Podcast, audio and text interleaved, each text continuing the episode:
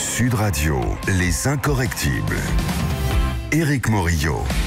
Bonjour à tous, nous sommes le dimanche 13 janvier au lendemain de l'acte 9 de la mobilisation des Gilets jaunes qui aura selon la police mobilisé 84 000 manifestants dans toute la France et 8 000 pour la seule capitale au même moment où presque on apprenait que près de deux mois après le début de la mobilisation 62% des Français soutiennent toujours ces Gilets jaunes selon un dernier sondage pour le Huffington Post et CNews. Leur mouvement est toujours justifié pour 74% des personnes interrogées. Vous l'avez compris, on va essentiellement parler aujourd'hui de cette actualité sociale mais aussi politique, puisque demain, Emmanuel Macron va écrire une lettre aux Français. Mardi s'ouvrira ce fameux grand débat national. Bienvenue dans ce nouveau numéro des Incorrectibles en direct sur Sud Radio, mais aussi en simultané via Facebook Live depuis la page officielle Sud Radio. N'hésitez donc pas à nous faire part de vos commentaires en temps réel, comme chaque semaine. Avant de vous présenter notre invité au cœur de cette actualité, je suis ravi d'accueillir mes deux acolytes qui vont m'accompagner tout au long de cette émission. Arthur de Vatrigan de l'Incorrect. Bonjour Arthur. Bonjour Eric. Et Nicolas Vidal de Putsch. Bonjour Nicolas. Bonjour. Merci d'avoir répondu présent. Bonjour donc à tous les deux. Nous allons avoir beaucoup de sujets abordés avec notre invité ce dimanche. Nous sommes ensemble pour une heure. C'est parti pour les incorrectibles. Sud Radio, les incorrectibles.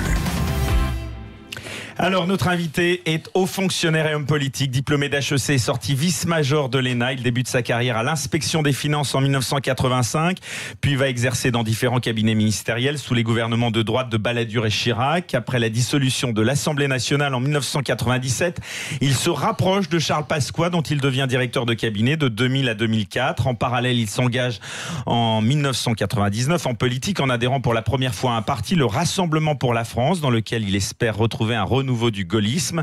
Il est ensuite nommé délégué général à l'intelligence économique au ministère de l'économie et des finances. De 2001 à 2008, il va siéger au Conseil de Paris. Le 25 mars 2007, il décide de créer un nouveau mouvement politique, l'Union populaire républicaine, l'UPR, dont le but essentiel est de faire sortir la France de l'Union européenne, mais aussi de l'euro et de l'OTAN. Grâce à la mobilisation de ses militants, il parvient à se présenter à l'élection présidentielle de 2017, mais il ne recueille que 0,92% des voix, malgré le manque de soutien médiatique. Il accède cependant à une notoriété nationale. Il est en effet l'un des rares politiques qui trouve aujourd'hui grâce aux yeux de beaucoup de ces manifestants gilets jaunes. Peut-être pas si étonnant quand il appelle à engager la destitution d'Emmanuel Macron. François Asselineau, bonjour. Bonjour. Merci d'avoir accepté notre invitation. Alors avant de revenir sur cette journée bien sûr d'hier, on va tout de suite rentrer dans le vif du sujet. Votre parti, je le disais, donc l'UPR, a lancé le 23 décembre dernier un appel en se basant sur l'article 68 de la Constitution française pour ouvrir donc une procédure de destitution à l'égard d'Emmanuel Macron. Alors pour celles et ceux qui ne le connaissent pas, cet article, est-ce que vous pouvez nous le résumer? Qu'est-ce qu'il contient exactement cet article 68 Alors ce que je voudrais dire d'abord, c'est que le président de la République a été élu, ça c'est un fait, légalement, mais il n'a pas tous les pouvoirs. Il y a ce que l'on appelle une constitution, comme dans tous les pays du monde, dans tous les pays démocratiques, qui met des bornes au pouvoir du président de la République notamment. C'est fait pour ça. Donc, il doit respecter la Constitution. C'est l'article 5 qui dit le président de la République veille au respect de la Constitution. Bon. Et cette Constitution, elle prévoit toute une série de contraintes qui pèsent sur le président de la République. Par exemple, l'article, euh, euh, il y a ce qu'on appelle au début le préambule dans, dans le oui, préambule de cette 13 Constitution. violations. hein, Voilà. ça. Il y a par exemple l'idée que c'est une république sociale et que la nation doit garantir à tous, je lis l'article 11 du préambule de la Constitution de 46 qui fait expressément mention dans la Constitution actuelle et donc que le Conseil constitutionnel considère comme faisant partie des obligations constitutionnelles, la nation garantit à tous, notamment à l'enfant, à la mère et aux vieux travailleurs, la protection de la santé, la sécurité matérielle, le repos et les loisirs. Tout être humain qui, en raison de son âge, de son état physique ou mental, de sa situation économique, se trouve dans l'incapacité de travailler, a le droit d'obtenir de la collectivité des moyens convenables convenable d'existence. Donc on pourrait citer de très nombreux articles, comme par exemple le fait qu'il est responsable de l'unité nationale, le fait également l'article 4 pose que les partis politiques en France doivent respecter le principe de souveraineté nationale. Eh bien moi j'ai fait un, dossier qui est un gros dossier qui, qui est ici, hein, qui fait 20 pages, très précis, où je montre 13 violations de la Constitution par le président de la République. Bon.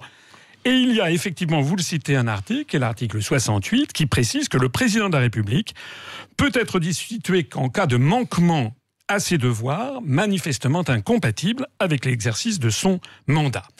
Alors, pour faire cet article, pour, pour faire la destitution, il faut, c'est toute une procédure. Oui, parce que c'est très lourd, hein, on va le Oui, rappeler. ça n'est pas- alors- position de destitution doit passer donc par une ça procédure donc longue. 58 signatures de députés sont nécessaires pour l'entamer. Voilà. À ce de jour, vous avez combien de signatures, Alors, eu- il faut 58 députés ou bien 35 sénateurs.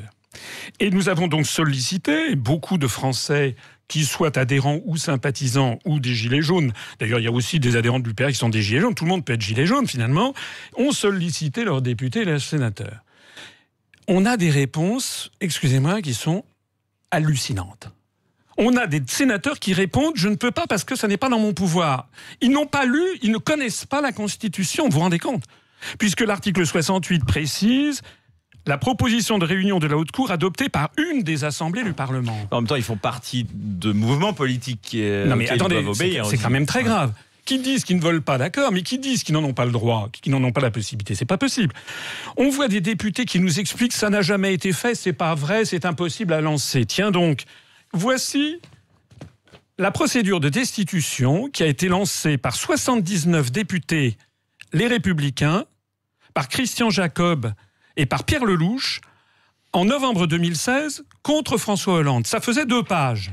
Regardez et comparez. Deux pages, tout simplement parce que monsieur François Hollande avait, dans un livre, vous savez, un président ne doit pas dire ça, il, avait livré un secret de, de défense. C'était certainement pas bien, je suis d'accord. Mais enfin, le truc avait été retoqué parce que on était en campagne présidentielle déjà, ça ne marchait pas. Nous, on a un dossier beaucoup, beaucoup plus étoffé, et pour l'instant, il y a eu un seul député, Monsieur Marlin, Monsieur Deb Marlin, qui est à rattaché au groupe Les Républicains, qui n'a donné son accord pour lancer ça. Alors, on a des choses qui sont incroyables. Le- où est passée l'opposition? Le Fran- euh, La France Insoumise a déposé une motion de censure contre Philippe.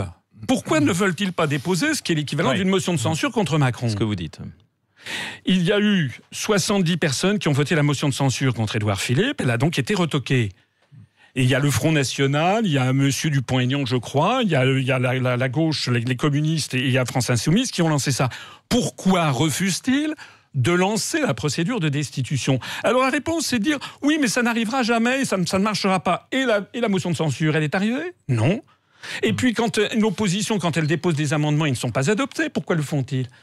J'insiste ici sur le fait que s'il y avait, et on peut très bien trouver, 70, 80, 80, les députés les Républicains, le Front National, la France Insoumise, les communistes, si on avait 150 députés qui lançaient cette procédure avec tous ces articles qui sont ici violés, alors il y en a qui sont plus ou moins convaincants, je suis d'accord, mais il y en a qui sont absolument irréfutables, qu'est-ce qui se passerait?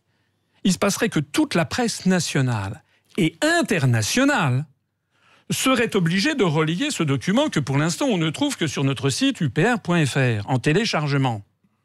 Et donc, d'un seul coup, M. Macron serait sur une- sous la pression nationale et internationale de répondre. Et permettez-moi de conclure. Cette procédure de destitution, elle existe dans d'autres pays, elle a fonctionné dans Il y d'autres a pays. des précédents? Je vais prendre l'exemple du Brésil.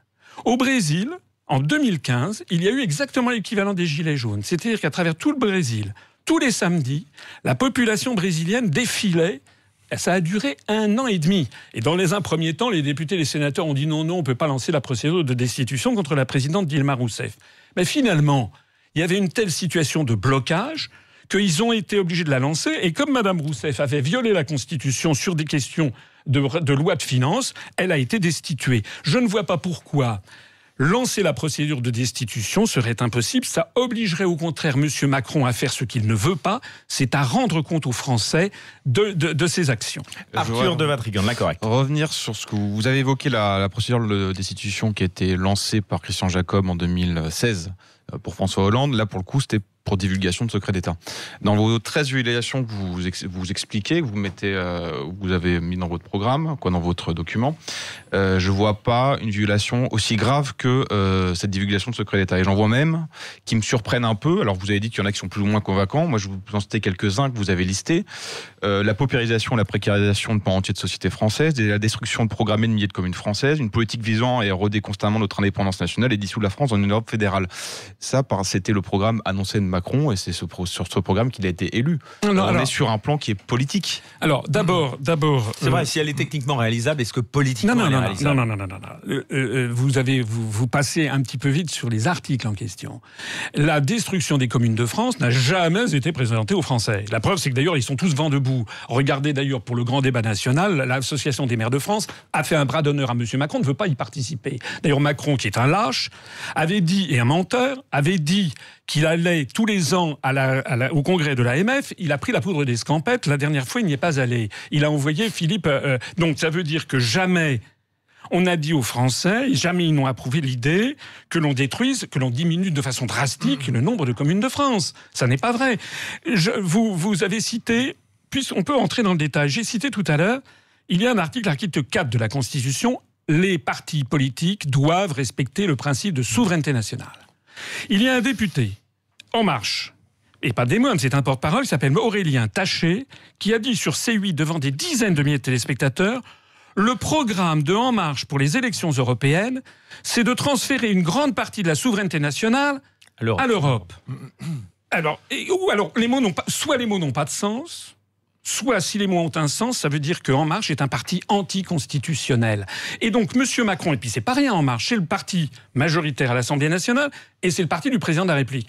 Normalement, Monsieur Macron, qui est chargé par la Constitution, article 5, de veiller au respect de la Constitution, aurait donc dû demander à Édouard Philippe de préparer un décret de dissolution de En Marche en Conseil des ministres pour parti anticonstitutionnel. Il ne l'a pas fait, donc il viole la Mais Constitution. il va y avoir une élection européenne et vous dites que ce député Aurélien Taché a annoncé la couleur, a annoncé le programme en disant ça. Bah, bah, laissons l'élection européenne se dérouler pour voir si les Français sont d'accord pour vous allez donner donner la Non souveraineté mais attendez, à l'Europe. non mais c'est Il l'a annoncé, Non non il le mais cache les- pas. non, mais la, la Constitution dit les partis politiques doivent respecter. C'est-à-dire que ceux qui ne le font pas sont interdits.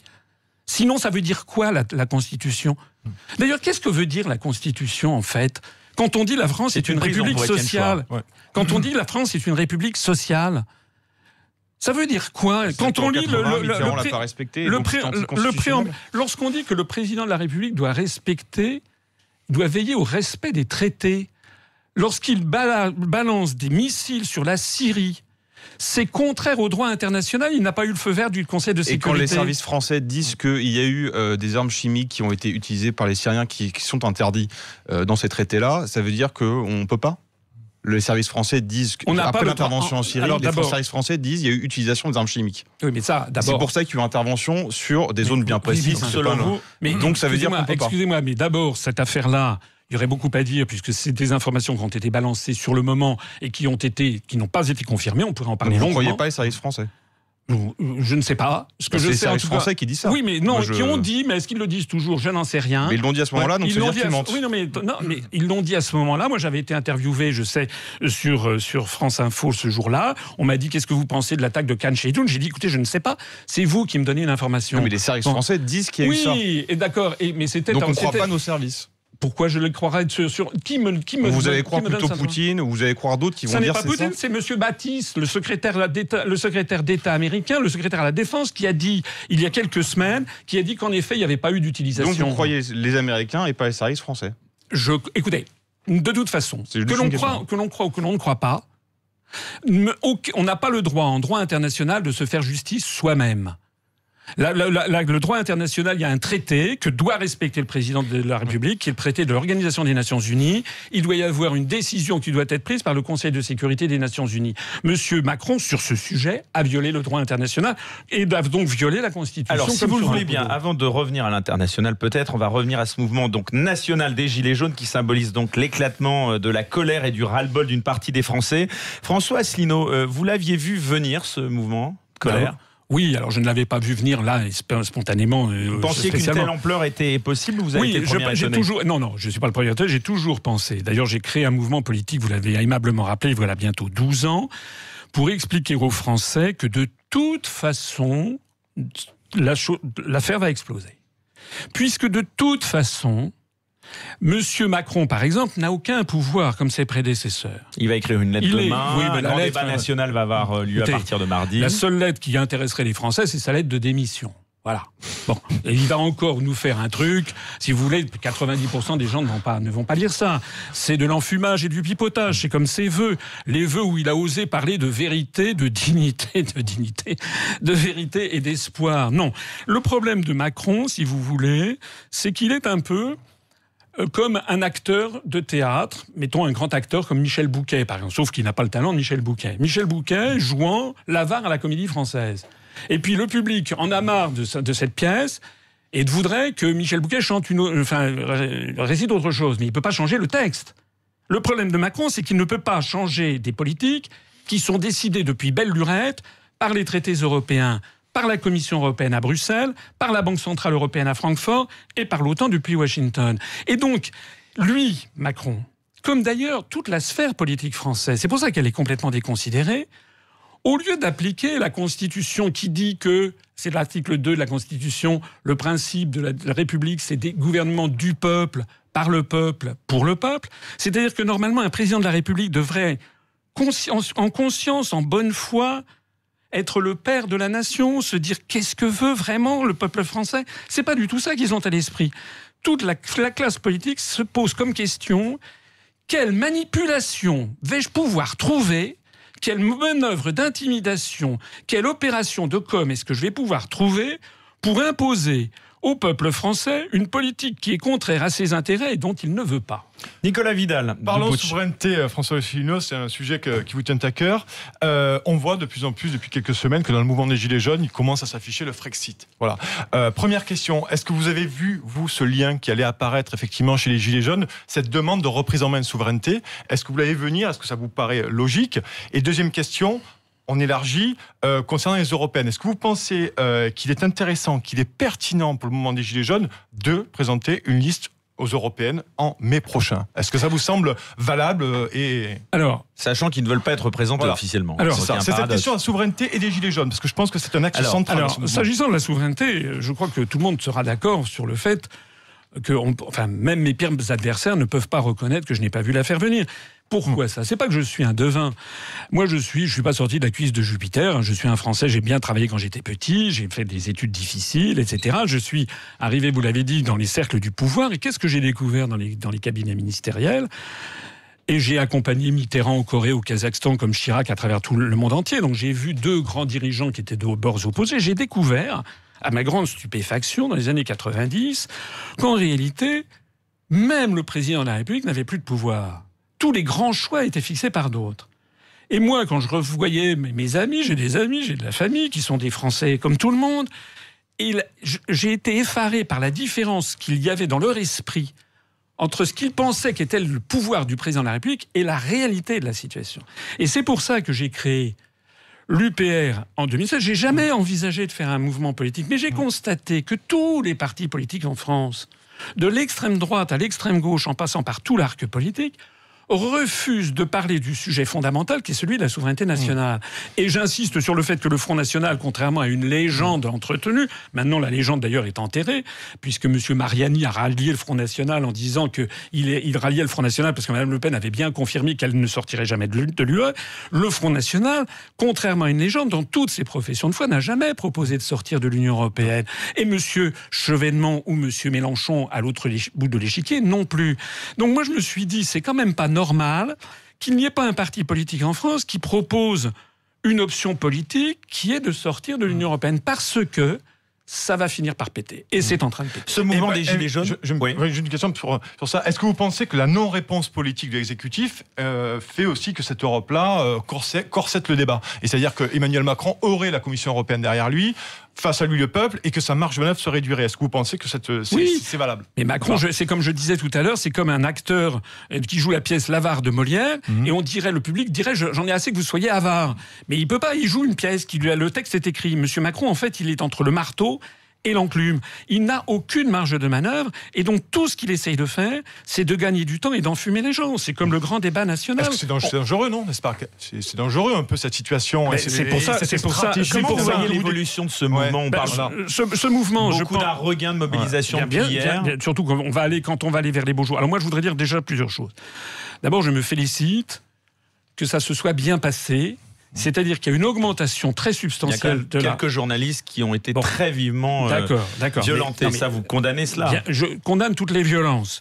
Les violences qui sont faites effectivement contre les journalistes, contre les policiers, les violences beaucoup plus graves qui sont faites contre les manifestants.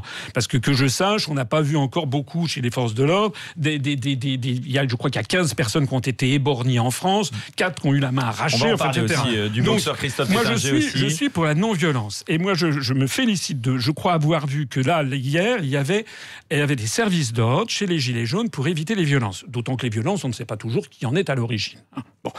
Donc, il faut avoir un mouvement, à mon avis, un mouvement à la non-violence style Gandhi. Quand les beaux jours vont arriver, moi je pense que ça serait bien, par exemple, de faire des sit-ins, si vous voulez. Si vous avez l'ensemble des Champs-Élysées avec des gens qui sont assis pacifiquement, qu'est-ce qu'on fait? Voilà. Donc, moi je pense qu'il faut que les Français soient non violents, mais fermes dans leurs résolutions, et que tous les samedis, ils continuent. On va avoir, on a un blocage. Et puis il faut, s'agissant de la violence, vous savez, je vais vous faire une petite ré- référence historique. En en 1815, le 24 mars 1815, c'était le début des 100 jours. Et euh, les Français commençaient à se taper dessus entre les royalistes et les, partisans de, Napoléon. C'était euh, trois, mois avant, Waterloo. Et euh, le duc de Berry, qui était le deuxième fils de, Charles X, arrive, je crois que c'était à Béthune, et les gens commençaient à se tirer dessus, et il dit Soldats, ne tirez pas, nous sommes tous Français. Donc il faudrait quand même que tout le monde, les, forces de l'ordre, ce sont des Français, comme les autres, qui ont aussi leurs problèmes de fin de mois, comme les Français. Donc arrêtons de nous taper dessus et examinons à fond les sujets. Et quelle, toute personne de bonne foi sera amenée à considérer que M. Macron, comme l'ensemble de la classe politique française, n'a pas la possibilité de changer cette politique parce qu'elle lui est dictée depuis le traité de Maastricht. François Asselineau, le président de l'UPR, est notre invité aujourd'hui dans Les Incorrectibles, en direct également sur les réseaux sociaux. Vous êtes très nombreux à nous suivre en Facebook Live sur la page officielle de Sud Radio.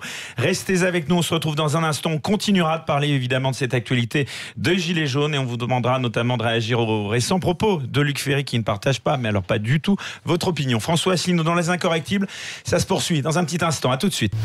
Sud Radio, les incorrectibles. Éric Morillo. De retour dans les incorrectibles ce dimanche avec notre invité, c'est François Asselineau. Merci d'être avec nous. Je rappelle que vous êtes président de l'UPR. Alors beaucoup de gens encore ne vous connaissent pas puisque je rappelle vous n'aviez fait que 0,92% des voix à la dernière présidentielle. Mais Étienne Chouard, devenu la coqueluche des Gilets jaunes et que nous avons reçu d'ailleurs ici il y a quelques semaines et qui débattra d'ailleurs avec Raphaël Enthoven, je le rappelle, un rendez-vous le 25 janvier, ce sera de 19h à 20h en direct. Eh bien parler de manière euh, très élogieuse de vous malgré vos différences. Je vous propose de l'écouter, on fait réagir juste après. Asselineau est le meilleur connaisseur de loin que je connaisse de tous ces dossiers européens. Et le meilleur signe qu'il est extraordinairement subversif, c'est qu'il passe absolument pas à la télé et dans les journaux. Euh, ils sont tellement incapables de lui résister. Vraiment, les journalistes là, ils sont pas bons. Ils sont pas bons, quoi. Ils sont incompétents. Ils- ils- S'ils étaient compétents, ils prendraient Asselineau de front tous les jours pour voir un peu dossier par dossier s'ils sont capables. Le problème, c'est qu'ils sont incompétents et ils sont lâches. Vraiment, les journalistes de mon pays, ils sont, euh, c'est des fakes, quoi. hein. Ils se sont fait acheter par les plus riches et ça se voit qu'ils sont pas bons parce qu'ils sont pas capables de prendre Asselineau de front. C'est incroyable quand même que il n'y ait pas de tribune donnée à ce gars-là. Ce gars-là connaît les dossiers comme sa poche et on lui donne pas, on lui donne rien, on lui donne pas une minute de temps de parole. C'est scandaleux. Eh bien, si, nous, on vous donne du temps de parole, même une heure, et puis on va débattre avec vous. Alors d'abord, pourquoi j'ai voulu euh, faire intervenir euh, Étienne Chouard qui s'exprimait euh, chez nos confrères de Spoutnik C'est parce qu'il s'exprimait aussi, bien sûr, il est légitime sur la question du RIC, ce fameux référendum d'initiative citoyenne. Alors vous êtes d'accord avec lui en dépit de vos, de vos différences, euh, comme lui, vous le soutenez, ce RIC? Alors, plusieurs choses à dire. D'abord, Étienne c'est un ami, je le connais. Il était venu d'ailleurs à l'université de l'UPR. Et je vous annonce que nous allons avoir un débat, on en, lui et moi, euh, qu'on enregistre le 24, euh, parce qu'il est de passage à Paris le, le 24.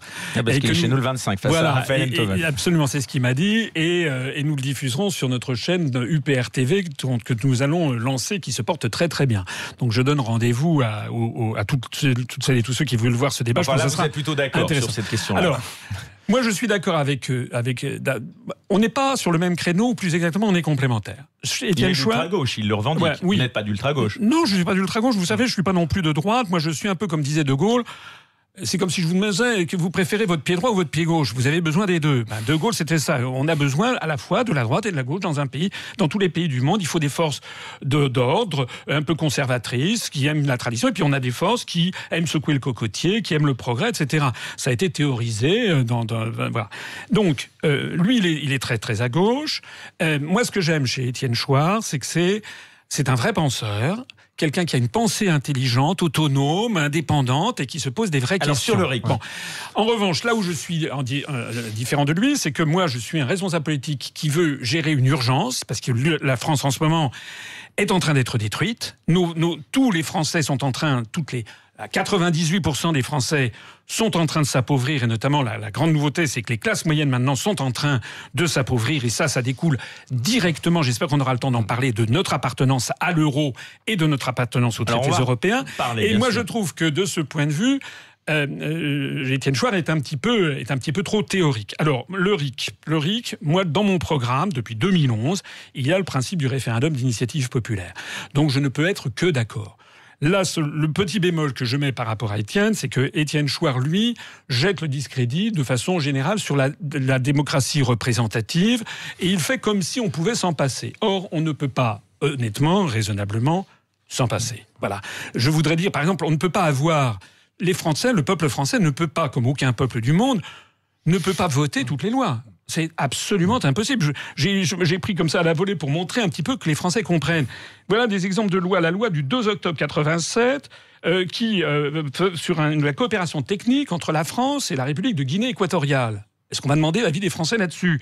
La loi du 4 janvier 1988 sur un accord de non-double imposition entre la République française et la République populaire, les, les grands et sujets. la République populaire du Bangladesh. Vous pouvez même le faire sur des sujets encore plus, euh, plus simples, comme une déclaration de guerre. Est-ce qu'on va mais faire un att- référendum attendez, pour savoir attendez. si on engage une guerre La quoi loi de finances de 2018, il y a eu 119 rapporteurs, des dizaines de milliers de pages. Donc du point de vue simplement matériel, on ne peut pas faire un référendum, on ne peut pas faire que la loi soit décidée par les Français.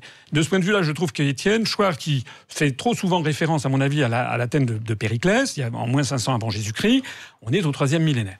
Il met, à mon avis, il sous-estime la complexité, il sous-estime aussi le désintérêt des Français. Il y a aussi beaucoup de Français que ça n'intéresse pas de faire ça. Et donc, il y a un risque de biais. En revanche, là où je suis totalement d'accord, d'ailleurs c'est pour ça que je l'avais proposé, c'est qu'il y a des grands sujets où tout un chacun peut avoir son opinion. Par exemple, on peut ne pas demander sur les projets de loi, mais par exemple, est-ce que vous pensez oui ou non qu'il faut un, impôt de solidarité sur la fortune? Ça, c'est quelque chose qui est assez simple à comprendre. Est-ce que vous pensez oui ou non Est-ce que vous êtes d'accord oui ou non pour le pacte de Ouais. Marrakech Il aurait sur fallu un référendum là-dessus, monsieur Asselineau, sur le pacte de Marrakech? Il aurait fallu un référendum? Moi, dans mon Il aurait été souhaitable de l'avoir bah, ou pas? D'abord, ce qu'il aurait fallu, c'est une autre violation de la Constitution de M. Macron, c'est qu'il y a un article, l'article 53 de la Constitution, qui impose que le président de la République aurait dû obtenir l'aval des parlementaires. Bon, c'est un, c'est un pacte qui est très très important, même si on nous dit que euh, ça, ça n'est pas, non, ça n'est pas- ça n'est pas, oui, ça n'est Ouais. pas juridiquement contraignant, Ouais. sauf que ça c'est marqué. Il y a une phrase Ouais. et puis tout le reste, ce sont les Et engagements. avec- certains pays s'en sont dédouanés Voilà, d'ailleurs. et, euh, euh, absolument. Il y a beaucoup, de- il y a plusieurs pays qui, ont refusé de le signer, donc c'est intéressant. Il y a tout un dossier que j'ai mis en ligne. Pourquoi, enfin une, une vidéo que j'ai mise en ligne. Pourquoi est-ce que des pays n'ont pas voulu? Normalement, M. Macron n'a pas le droit tout seul. D'ailleurs, ça ne figurait pas dans son programme. Il n'a aucune légitimité pour faire ça. M. Macron n'avait pas le droit tout seul de décider de la signature du Et pacte de Marrakech. l'information est arrivée suite aux Gilets jaunes Voilà. l'information. Alors a moi, ce que je, rappelle, je rappelle que dans mon programme présidentiel de l'année dernière, Mm. mais qui a été complètement caché aux Français, puisque nous, ce que l'on voit actuellement, c'est beaucoup de gens qui appellent au siège de l'UPR, qui vont sur notre site internet, qui, qui nous disent je découvre Monsieur Asselineau. Alors j'ai été candidat à l'élection présidentielle. et Il y a énormément de gens qui n'ont même pas vu mon existence. Pourquoi? Parce que j'ai eu droit à 1% du temps de parole. Vous pensez avoir été ostracisé Bah, par les médias écoutez, publics monsieur- Par les médias publics, hein, Bah, bien sûr. Par les chaînes info publiques. Euh, écoutez, ouais. sur les chaînes Et télévision. à quoi c'est dû aussi hein, Deuxième question. Voilà. Euh, Sur les chaînes, par exemple, depuis le premier tour de la présidentielle, ça va bientôt faire deux ans, j'ai eu droit à 0 heure, 0 minute et 0 seconde sur l'ensemble des chaînes. fait que 0,92%. Mais, mais, mais il y a des lois, mais il y a des lois en France. 0,92%, ça n'est pas 0,00%. Et je vois que, que M. Philippot, vous le dénoncez. Ah bah, M. Philippot, il est passé 12 fois sur les chaînes de télévision publique et moi zéro. Il a, il a fait quoi, M. Philippot? Il, a, il, se, il est incapable de se présenter à quelque élection que ce soit et aller regarder les scores qu'il fait sur Internet. Nous, notre chaîne de télévision UPR, on en est bientôt à 90 000 abonnés et la, dernière, et la vidéo que j'ai faite sur le pacte de Marrakech, on en est à 500 000 vues. M. Philippot, il en est à 5 000 vues. Donc il y a à l'évidence des choix qui sont faits par les médias et Étienne Chouard, que je remercie beaucoup parce qu'il a dit la vérité. La réalité, une fois, j'ai vu un, j'ai vu un journaliste, un très grand journaliste, Très, une, très, une très célèbre qui m'a dit en aparté Vous savez pourquoi on ne vous invite pas? Je dis non. Il m'a dit Parce qu'on ne sait pas quoi vous répondre. C'était quel journaliste? Non, je ne vais pas vous le dire. Mais Étienne Chouard a raison. Non, ce serait pas correct. Étienne Chouard a raison de dire qu'ils ne savent pas quoi répondre à mes objections. Ben, qu'est-ce que vous voulez que je vous dise? Ça, ça ne tient qu'un moment, mais ça va finir par exploser. C'est-à-dire que la vérité, elle a un atout, c'est qu'elle dure. La vérité, elle dure. Et tous les artifices que M. Macron, sa lettre, son grand débat, ceci et ceci, tout ça, c'est de l'enfumage. La réalité, c'est que M. Macron n'a pas les manettes, était incapable, n'a pas les pouvoirs pour répondre à ce que Il y a peut-être aussi autre chose sur la, votre non-invitation dans les médias. C'est qu'un média aussi, c'est de l'actu. On le voit, on peut le dénoncer parce que voilà.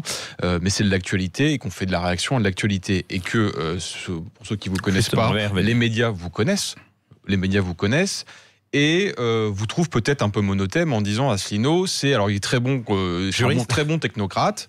Euh, il maîtrise parfaitement les traités, toutes les, toutes les lois, il connaît ça sur le bout des doigts, et c'est vrai que les, les journalistes le, le connaissent pas, le droit parce qu'ils doivent connaître énormément de sujets, doivent surtout réagir dans l'actu, et donc une réaction d'actu, bah, on va peut-être vous inviter pour le Brexit, parce que ça sera votre actu. Mais c'est vrai alors on en reparlera peut-être après, mais on, ne vous connaît pas vos, prises de position sur plein d'autres sujets. et donc on invite en fonction de l'actu.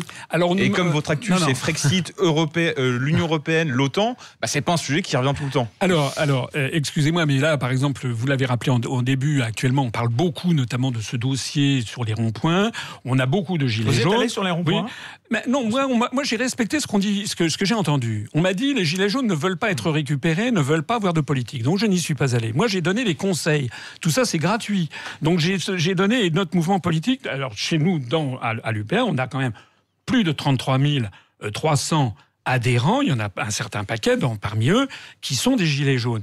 Mais nous, donc j'ai donné ça vous me faites un peu sourire parce que euh, on a voulu faire de moi et de l'UPR un parti monothème qui n'aurait qu'une seule idée à l'esprit, c'est de sortir de l'Union européenne et de l'euro. Comme ce serait une espèce de folie.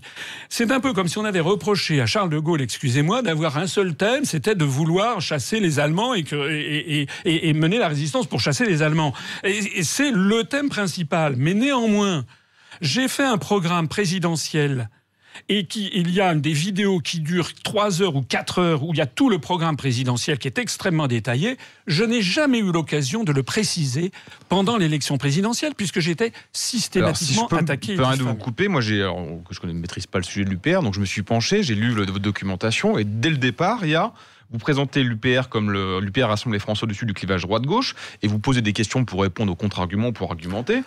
Et euh, sur la question, est-ce qu'il pourrait y avoir d'éventuelles alliances? Oui, mais sous plusieurs conditions. Vous dites la première d'accepter l'idée qu'il faille hiérarchiser les priorités en refusant tout débat clivant sur les sujets de sociétaux et que le, sujet impératif, c'est qu'on quitte l'Europe. Donc vous-même, vous enfermez là-dedans dans votre présentation? Non, ça c'est alors, c'est d'abord c'est notre charte ah, et c'est ce qui fait qu'en effet, nous avons chez nous, en fait, la sociologie de l'UPR je suis désolé de le dire, mais elle est très proche de la sociologie de la France entière et donc de celle des Gilets jaunes. Parce que les Gilets jaunes, c'est pas, comme je l'ai dit, une amicale d'amateurs de cigares. de l'Europe, est-ce que vous n'êtes pas proche du Front National euh, Mais le, Front National ne propose pas de sortir de l'Union Européenne, je l'ai déjà dit. de cela. Non, mais vous dites que vous êtes monothème, moi je vous dis oui, mais parce que vous, c'est ce que vous, dans votre présentation, vous dites mais ça. parce que c'est la charte. Mais regardez le programme. Dans le programme, alors dans le programme, il y a tout un programme détaillé. Et puisqu'on parlait des questions d'immigration, hmm. je rappelle que dans mon programme présidentiel de l'année dernière, j'avais proposé justement trois référendums à l'issue de débats nationaux importants, l'important sur les sujets d'immigration, avec plusieurs questions posées aux Français, pas un, pas un référendum oui-non, hum. mais un référendum détaillé avec plusieurs questions. Deuxièmement, sur la dette publique, avec un grand débat national. Et troisièmement, sur les questions euh, concernant l'énergie et les questions d'environnement de façon générale. Quel modèle énergétique les Français veulent-ils? Quel modèle écologique? Et là aussi, un grand débat national qui se serait conclu par un grand référendum avec plusieurs questions. Donc on ne peut pas dire que je sois contre le référendum, bien au contraire, et je proposais aussi le référendum d'initiative populaire. Parce que ce qui existe, je vois pas pourquoi ce qui existe en, Suisse ou en Californie ne pourrait pas exister en France. Juste deux secondes. Très vite. Parce que, pardon, moi je lâche pas mon truc, vous dites qu'il faut, vous voulez pas cliver sur les sujets de société. Est-ce que vous avez vu sur la consultation en ligne qui a été lancée par le CESE euh, pour le, suite à cette demande de RIC, la contribution qui arrive en tête, c'est celle qui propose l'abrogation du mariage pour tous. Là, c'est un sujet de société dans lequel vous ne voulez pas rentrer. Oui. C'est la proposition qui arrive en tête. Oui, parce On que. pas position là-dessus? Non, parce que chez nous, à l'UPR, il y a à la fois des gens qui sont hostiles au mariage pour tous, et il y a à la fois des gens, on a des gens, des, des, des, couples de même sexe. On a eu d'ailleurs des candidats, euh, je crois, dans, dans, dans, les Alpes de Haute-Provence, euh, qui étaient justement euh, mariés à des couples de même sexe. Nous, ce que nous disons, c'est qu'il faut, vous l'avez rappelé, une hiérarchie de priorités. La France, elle est en train d'être détruite. Et quand je dis détruite, ça veut dire détruite.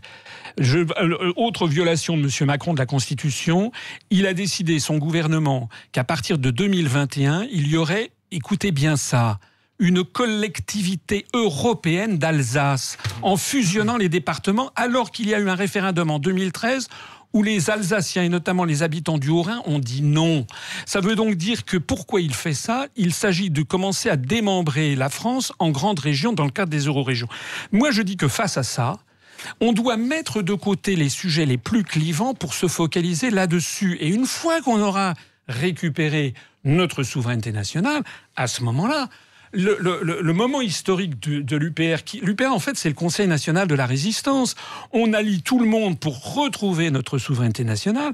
Et une fois qu'on aura rendu aux Français leur souveraineté nationale, ça sera à eux d'avoir ce genre de débat. On reparle avec François Asselineau dans un instant du programme de l'UPR, le mouvement que vous présidez. Restez avec nous sur Sud Radio. Nous sommes en direct sur les réseaux sociaux également. Vous êtes très nombreux. Continuez à nous suivre. À tout de suite. Sud Radio, les incorrectibles. Éric Morillo. De retour dans les incorrectibles ce dimanche avec notre invité François Asselineau. Merci d'être avec nous jusqu'à 14h. Donc beaucoup de questions encore à vous poser. J'aimerais revenir donc à cette actualité bien sûr des Gilets jaunes. Le 7 janvier dernier, c'était chez nos confrères de Radio Classique. L'ancien ministre de l'Éducation, Luc Ferré, a appelé, je cite, les policiers à se servir de leurs armes et a même préconisé parfois l'emploi de l'armée. Vous avez sorti un communiqué de presse très virulent puisque vous souhaitez même des poursuites à son encontre. Est-ce que vous pouvez nous en dire plus là-dessus?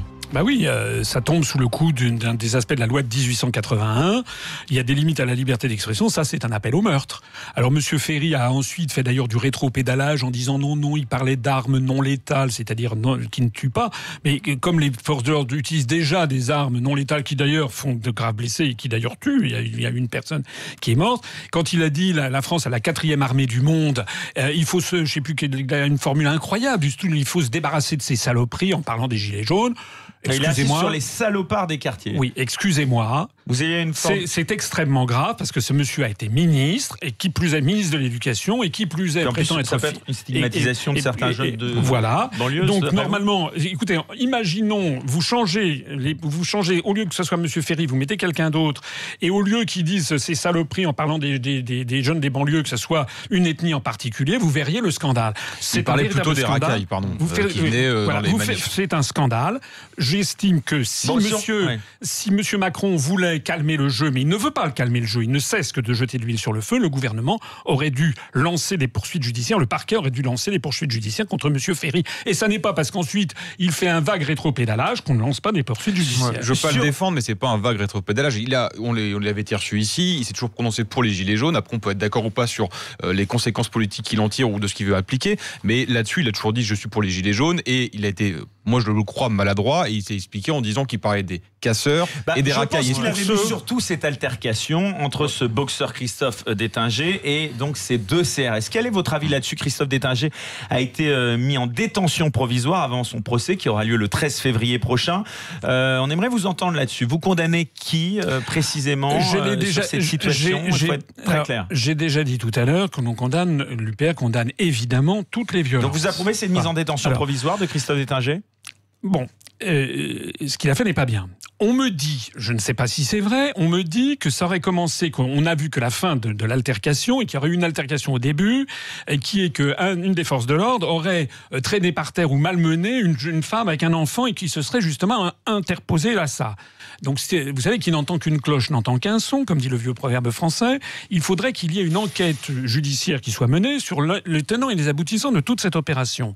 Moi, ce que je vois également et ce que je trouve, c'est ça que la justice a été particulièrement sévère elle ou pas elle a été, elle a été. Que ça va non, attendez, moi, ce que je trouve, je, suis comme, je suis, vous savez, je suis comme tous les Français, c'est-à-dire que je note avec énormément d'irritation le deux poids deux mesures. Qu'est-ce qu'il a fait, Benalla, le 1er mai? Il a tabassé des gens. Pourquoi il n'est pas en prison? Pourquoi il a encore deux passeports diplomatiques? Qu'est-ce que c'est que ce deux poids deux mesures? Benalla qui est protégé par le président de la République.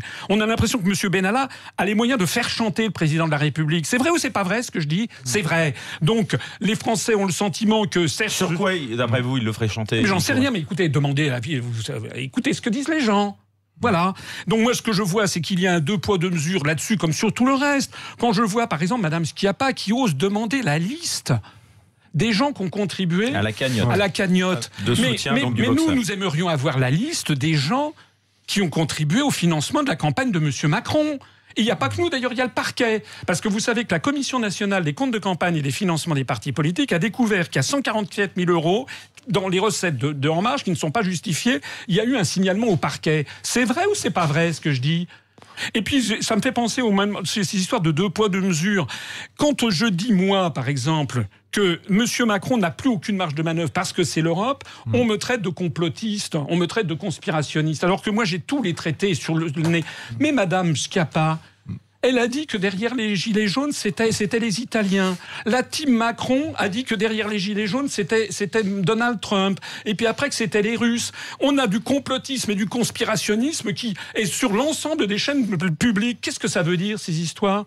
Donc les Français ne supportent plus une chose, c'est le deux poids, deux mesures. Nous, nous voulons rétablir une justice indépendante et qui ne pratique plus le deux poids, deux mesures, que la justice se fasse. Donc vous êtes aussi pour l'enquête sur ce policier dans le Sud euh, qui est soupçonné d'avoir aussi, euh, qui avait été dégagé oui, d'ailleurs, ou alors, si j'ai bien compris, euh, on a jeté un voile pudique d'après les informations qui sortent, parce que en fait, ce monsieur était un habitué d'actes de, violence. Et puis c'est d'autant plus gênant qu'il a été fait chevalier de la Légion d'honneur le 1er janvier. Donc c'est tout ça est quand même est quand même très embarrassant. Et d'ailleurs, s'il n'y avait pas un grand malaise dans l'État, il n'y aurait pas ce qui est en train de se passer, c'est-à-dire les conseillers de M. Macron, les uns après les autres, prennent la poudre d'escampette. Pourquoi est-ce qu'il y a 5 six personnes qui sont de l'entourage le plus proche de Macron qui sont mm. allées voir ailleurs était, que l'herbe était plus verte? Les cinq dernières minutes, Nicolas Monsieur Asselineau, j'insiste, mais je voudrais vraiment avoir une réponse claire, détaillée, précise, parce que ça fait débat chez les Gilets jaunes. Est-ce que vous pensez qu'il est valable, intéressant que les Gilets jaunes présentent des candidats ou une liste aux élections européennes?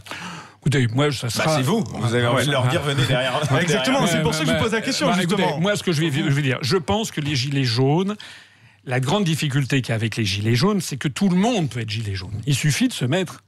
Et d'un point de vue sociologique, je crois qu'il y a des études sociologiques qui ont été faites qui ont montré qu'il y avait une majorité, majorité de gens de gauche, voire d'extrême gauche, mais qu'il y avait aussi des gens de droite voire d'extrême droite. En fait, c'est le peuple français.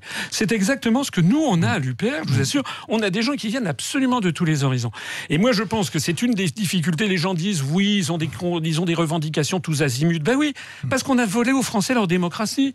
Donc c'est vrai que tous les gens qui sont mécontents, vous avez des, des personnes aisées, vous avez des gens qui sont pauvres, vous avez des gens de droite, vous avez des gens de gauche. Vous avez, par exemple, il y a des gens de gauche qui veulent le rétablissement de l'ISF, augmenter l'impôt sur les sociétés. Vous avez des gens, les vous, êtes euh, au sein de l'UPR pour le rétablissement euh, total de l'ISF Écoutez, ce qui n'est pas normal, c'est que je l'ai montré dans une vidéo récente. L'État a fixé un taux d'intérêt sur le livret A très inférieur au taux d'inflation, c'est-à-dire que l'État a décidé de piquer 3,6 milliards d'euros aux détenteurs des livrets A, c'est-à-dire les Français moyens, c'est-à-dire les, classes populaires, et au même moment, on crée un impôt sur les sociétés qui rapporte à peu près la même chose aux gens les plus riches. Je suis désolé, c'est antisocial et c'est contraire au grand principe de la Dernière question d'Arthur Vous, vous plaignez euh, tout à l'heure qu'on vous accusait d'être monothème. Euh, nous sommes quatre ans après les attentats de Charlie Hebdo. Euh, quelle est votre position sur l'islam aujourd'hui? Vous êtes Charlie?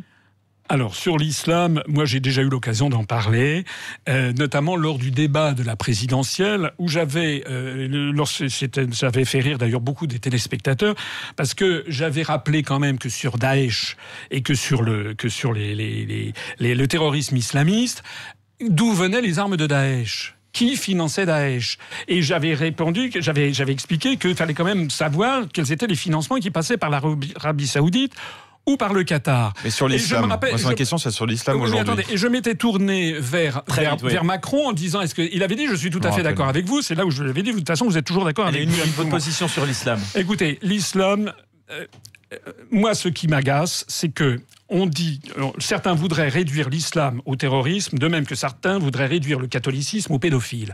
Il y a le rapport, le rapport, c'est que l'islam doit être et peut être une religion comme les autres, à condition bien entendu qu'elle respecte les principes de la République. Mais qui est derrière le communautarisme ambiant? Qui est-ce ah, qui Il y a une différence, c'est que jamais un prêtre pédophile le fait au nom de, de la Bible, alors que les en tout cas, moi je suis pas spécialiste, mais certains, euh, en tout cas les, les terroristes le font au nom du et cite des versets. Oui, mais euh, oui, ben comparer les deux est un peu bizarre. Eh bien, on peut citer le verset que, j'ai déjà cité plusieurs fois dans la sourate Al-Baqarah qui s'appelle le verset 256, la din, ça veut dire nulle contrainte en religion, c'est-à-dire que vous avez évidemment, c'est comme dans la Bible, hein. vous pouvez trouver, allez lire le Lévitique ou le Deutéronome. Dans l'Ancien Testament, dans le Nouveau Testament, jamais. Vous verrez, vous verrez. Il y a le Nouveau Testament entre temps, pardon. Merci Nicolas bah Vidal. On arrive déjà au terme. On ne pourra pas poursuivre ce débat plus longtemps, en tout cas, à l'antenne. Merci beaucoup François Asselineau d'avoir accepté notre invitation. Merci donc Arthur et Nicolas de m'avoir accompagné. Merci au réalisateur Maxime Sénat, toutes les équipes de Sud Radio ainsi qu'à Céline de Baume qui m'a aidé à préparer cette émission. Très bonne semaine à tous à l'écoute de Sud Radio et à dimanche prochain pour un nouveau numéro des Incorrectibles. Et puis je le rappelle, donc vous serez sans doute euh, là euh, pour nous écouter. Donc ce débat entre Raphaël Enthoven et Étienne Chouard, ce sera le vendredi 25 janvier de 19h à 20h ici en direct sur Sud Radio. Merci beaucoup François Asselineau. Bon après-midi, bon dimanche à l'écoute de Sud Radio. Merci.